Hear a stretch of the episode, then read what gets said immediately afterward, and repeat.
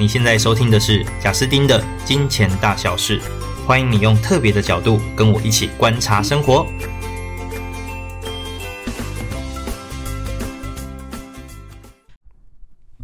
Hello，大家好，欢迎来到《金钱大小事》。今天这一集呢，我们要聊一个非常多朋友最近跟我讨论的议题，叫做买车。那因为我周围蛮多朋友，他们的状况是，诶，可能工作需要，也有可能是要结婚了。有可能是要生小孩了，所以对于他们而言，有一台车都会有非常多实质的好处，包含你要跑一个比较远的地方，哎，你可以很自由自在的决定。那还有陪伴家人的安全性啊，或者是孩子的婴儿座椅啊等等，有非常多的原因哦，所以就是开始在讨论买车这件事情。那不过这些原因我们今天就不多叙述哦，因为这太复杂了。我们来聊聊的就是关于到底要有多少钱。那你去买车这样的一个资产状况是健康的。好，那之所以会聊这个议题呢，我自己也非常的有感触啦。我其实因为看到了一篇新闻，但在讲这个新闻跟讨论这个新闻之前呢，我先讲一讲为什么会这么对买车这件事有感触。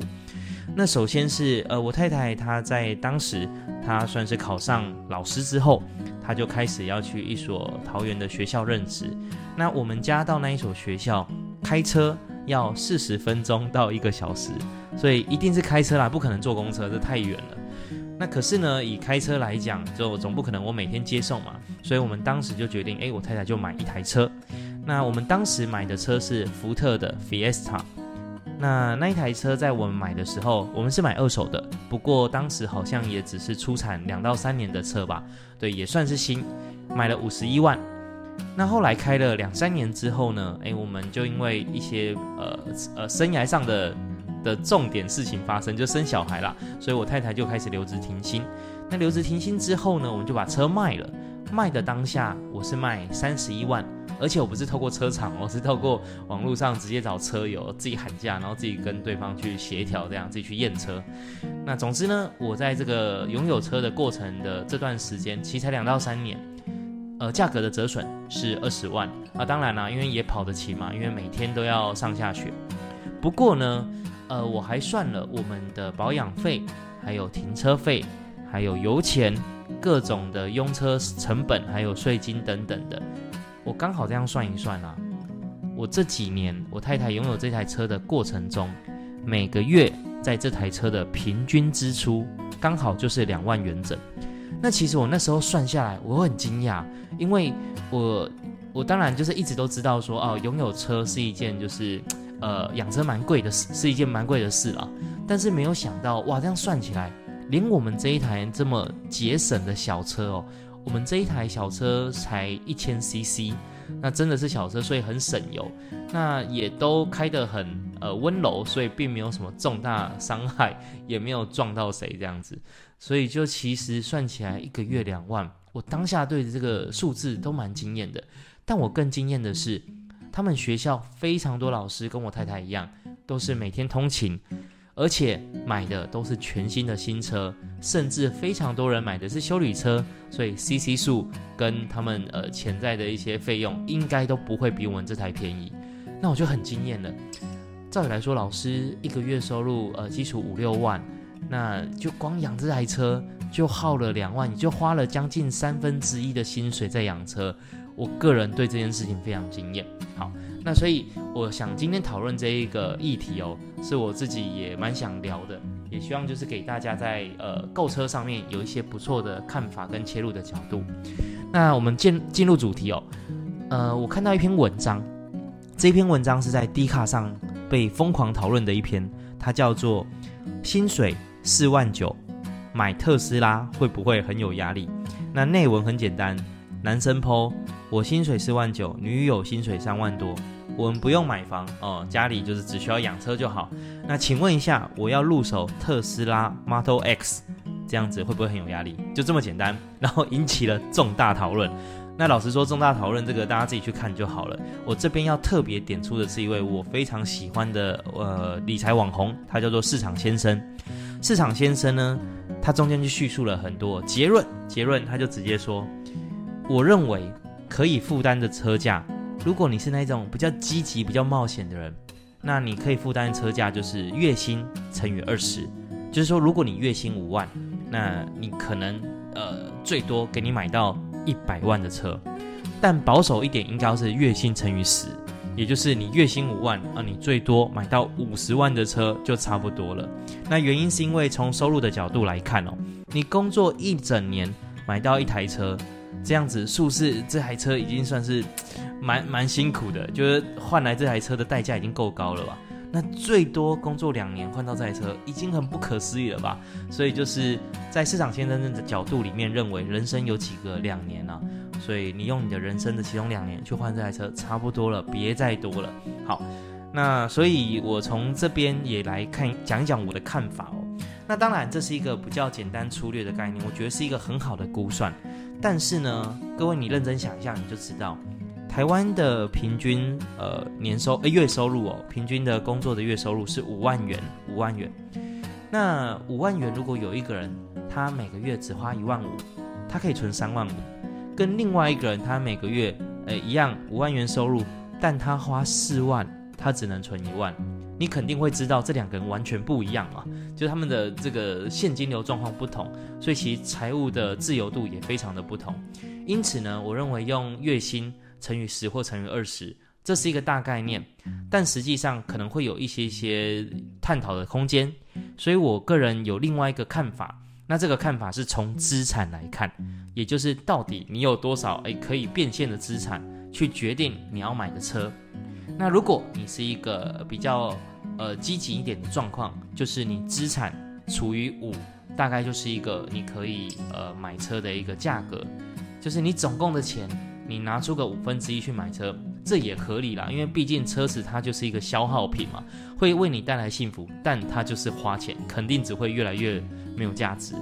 好，那如果你的存款是两百五十万。那除以五就代表你可以买一台五十万的车，好，那五十万车大概就是 Toyota 或福特或者是呃 Kia 那种比较小的小车哦，就有机会。那你也可以买二手的。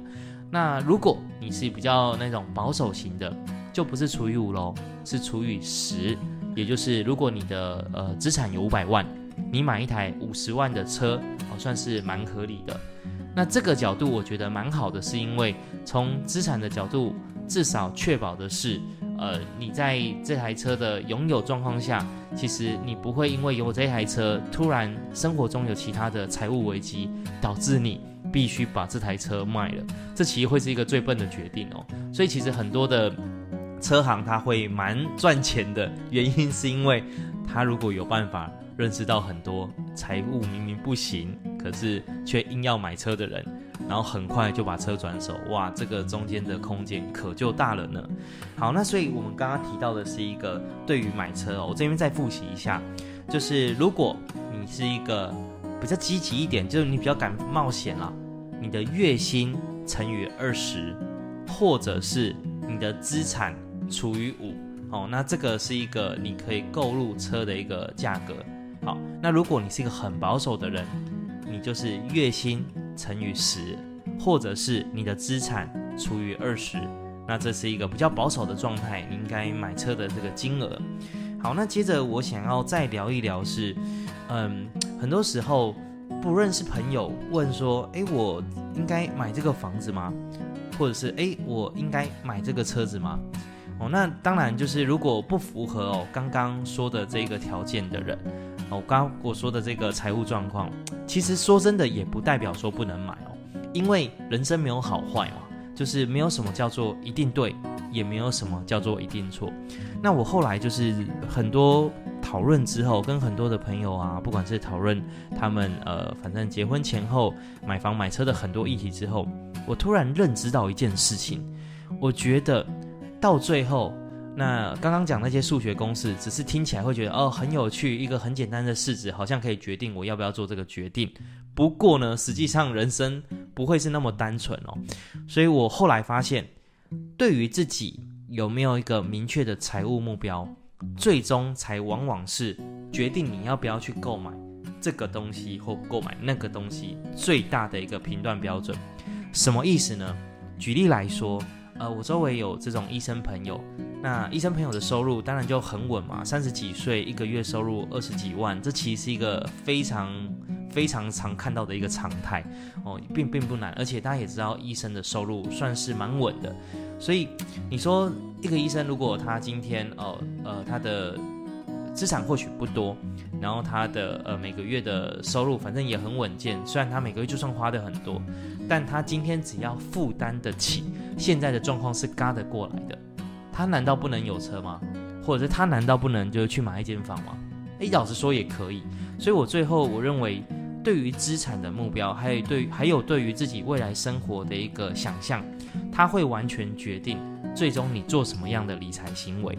是啊，那我就这边透过一个呃两个点来讲好了。就假设今天是有一个人，他现在的收入是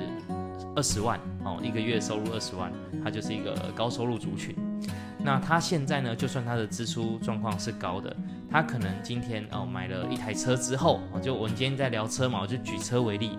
他买了一台车之后，哇，那台车还很高级呢，他每个月就要多嘎五万元的车贷哦。就除了一笔钱付出去外，每个月多嘎五万元的车贷，那他原本月收入二十万，他因此哦每个月支出有十九万，只剩下一万，活得有点紧。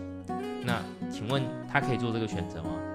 如果这个医生在以下两种状况下他都 OK，那就没问题了。首先第一个，他很确认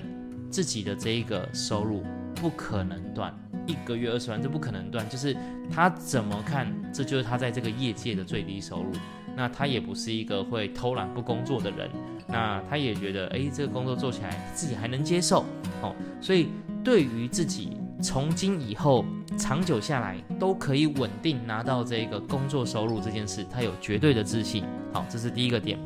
那第二个点就是呢，他对于自己永远喜欢这种工作状况。他有绝对的自信，就是我今天做这份工作，就我怎样都不会再换了啦。就我刚刚不是讲说，哎，我这辈子，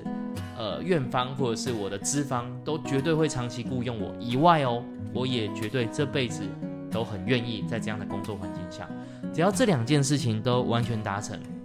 那你说这个人他如果没有特别的财务目标，O 不 OK？哎，其实 OK 啊。因为反正这辈子就是好好的过啊，不过当然啦，退休还是得准备一下。那我至少讲的就是退休之前哦，你的状态就是这样子，OK。但如果呢，今天诶，你这两件事情其中有一个是有问题的，例如说，就算你很愿意做哦，一般人啊，工作有可能不一定会持续留给你啊，或公司有可能他不一定能撑一辈子啊，或者是你的身体有一天可能会。发出了一个红色警报，所以你必须要休息半年啊。如果你对于这些考量，诶，你是相对觉得很有可能的，或者是呢，你觉得 工作了光五年，你已经认为有点小疲乏，你再做二十年，你觉得自己几乎是不可能可以撑这么久，所以你认为以后会希望更有工作弹性，这时候财务目标可能就蛮重要的。那既然聊到了财务目标，我们就把这个当成是我们今天这一集的总结吧。那财务目标这件事情呢，会划分成几个族群来做讨论哦。第一个族群叫做，其实你根本不用再思考更多的财务目标了，因为你的收入目前就真的还不够，所以每个月能剩的钱真的太少了，少到甚至不到月收入的十五 percent。而你的资产状况是，你没有工作的话，你没办法活超过一年。哦，如果你是属于这一个类型，你要努力的事情就是认真工作，认真寻找增加收入的方法，认真存钱，赶快让自己是属于一个安全状况。好，那另外呢，有一群人是，哇，我的收入可能是每个月我可以有超过五十 percent 是可以保留下来的哦，是不会花掉的，可以自由运用去投资或存下来都可以。再来是呢，资产状况不工作的状况下，不是活一年两年的。是十二十年起跳都没有什么问题。那通常这个族群也都已经有自己一定而且方向蛮正确的财务规划，所以我们可能就也不用再太多的去讨论一些细节。但我认为最该讨论这个细节的是中间族群，也就是你的每个月的月现金流，就是可能是在收入的三成左右。好，假设你的收入是五万，你可能一个月至少可以有个一万五哦，或更多一点的储蓄。那再来是呢，你的资产也是当然远大于呃可能一年的生活费啦。就假设你的支出是三万哦，那一年生活费是三十六万，那你的资产至少是有一百万哦，这样子的一个族群。那如果你是类似这样的一个状况，你就属于比较中间的状态。那其实对你来讲，哇，财务目标特别特别重要了。原因是因为你有没有去定定一个财务目标，对于之后三五年之后的生活会影响很大。那其实聊到现在，大家会发现还蛮有趣的。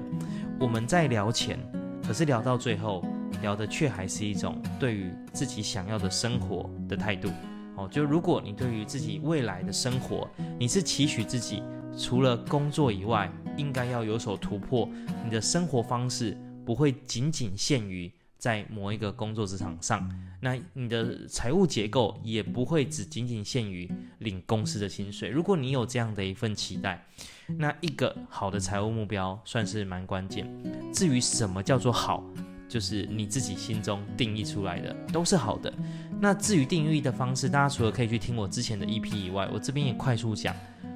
你应该要想一想，几年之后。你希望拥有多少的资产，或者是你希望拥有多少的非工作以外的收入？哦，非工作以外的收入，那这样的收入可以来自于是生意，可以来自于是投资收益，都 OK。但是我认为这两件事情的定义非常关键，一旦定义好之后，你所有的行为就会绕着这些目标转。那当然，三到五年之后，你的状态才会有机会趋近于理想的状态，而不是一般周围同事的状态。那我想要最后讲一下，就是在我自己的哦，我自己目前没有买房哦，我没有买房。那我自己有买车，不过我的买车标准是远远高于刚刚的月薪标准。那或者是说，资产除以呃我十，资产除以十是一个保守状态，那我又是远远高于这个状态。那原因是因为，我在四十岁的时候有一个我心中很重要的财务目标，而这个财务目标对于我人生再来四十岁之后的二三十年有极大的价值，